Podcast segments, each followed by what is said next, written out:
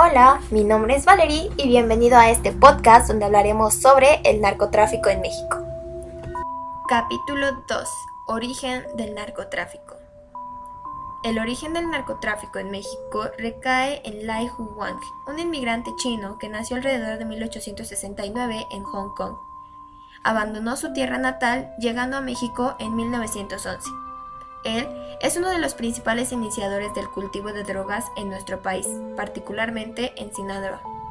Cuando llegó a México se dedicó a la medicina a un lado de los revolucionarios en el noroeste del país. Inicialmente fue un miembro del ejército.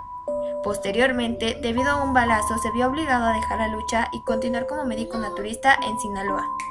José Amarillas, como sería conocido más tarde, cultivó hortalizas, pero su visión fue mucho más allá, ya que vio la oportunidad de cultivar también las entonces flores desconocidas, que pronto serían objeto de gran polémica, las amapolas.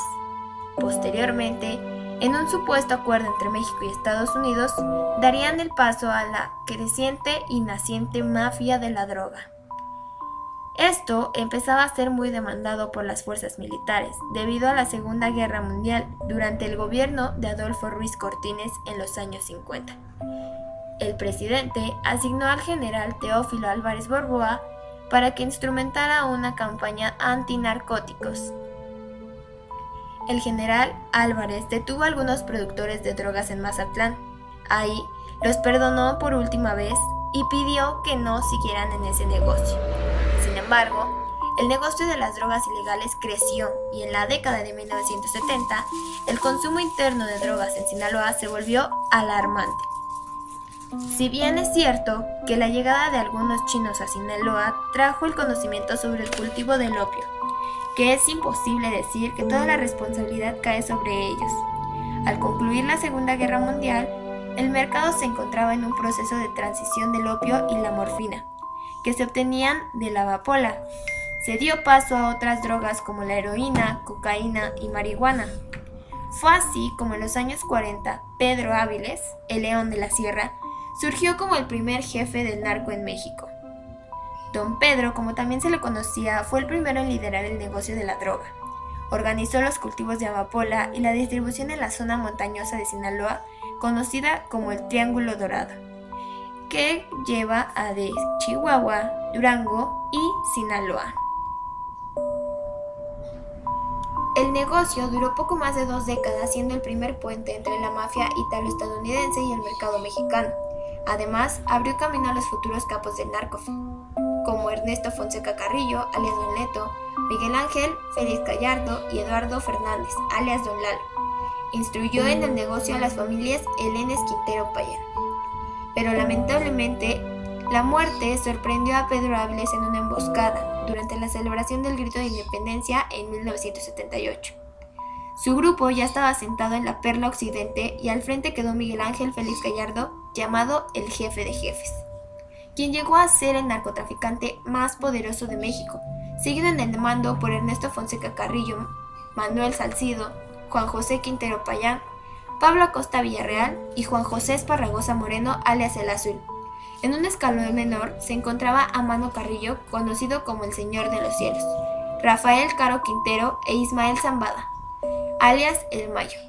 Muy por debajo de ellos, apenas como pequeños sembradores, se encontraba Héctor Palma Salazar, Joaquín Guzmán Loera, los hermanos Arellano Félix y los hermanos Beltrán Leiva. En 1989, Félix Gallardo convocó a una reunión en Acapulco a sus lugartenientes con el fin de dividir las operaciones comerciales para hacerlas más eficientes y menos propensas a las crecientes acciones gubernamentales. Aquí se designaron cinco territorios de operación, cada una de ellas asignadas a una persona cercana a Félix Gallardo. La DEA inauguró la etapa de los cárteles en México al bautizarlos como el Cártel de Guadalajara, el cual representó un parteaguas en la historia del narcotráfico en México y América Latina. La ruta de Tijuana fue asignada a los hermanos Arellano Félix, la ruta de Ciudad Juárez a la familia Carrillo Fuentes, el corredor de Sonora a Miguel Caro Quintero, la ciudad de Matamoros a Juan García Abrego y la costa del Pacífico la operaría Joaquín Guzmán Loera e Ismael Zambada García. A partir de la caída de Miguel Ángel Félix Gallardo, se acabó una etapa del narcotráfico en México, pero empezó otra. Uno de los efectos inmediatos que provocó la tendencia de disipación de cárteles fue la desaparición y el reajuste de muchos de los pactos que habían existido entre políticos y narcotraficantes aunando la pérdida de un liderazgo total como el que ejercía Félix Gallardo. Lamentablemente ya no había mecanismos de control entre los nuevos cárteles de la droga.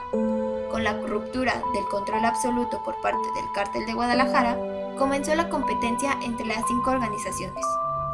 De acuerdo a la mayoría de los analistas, coinciden con que el cártel de Sinaloa, a cargo de Joaquín Guzmán y Mayo Zambada, fue el primero que comenzó a romper los acuerdos de Acapulco.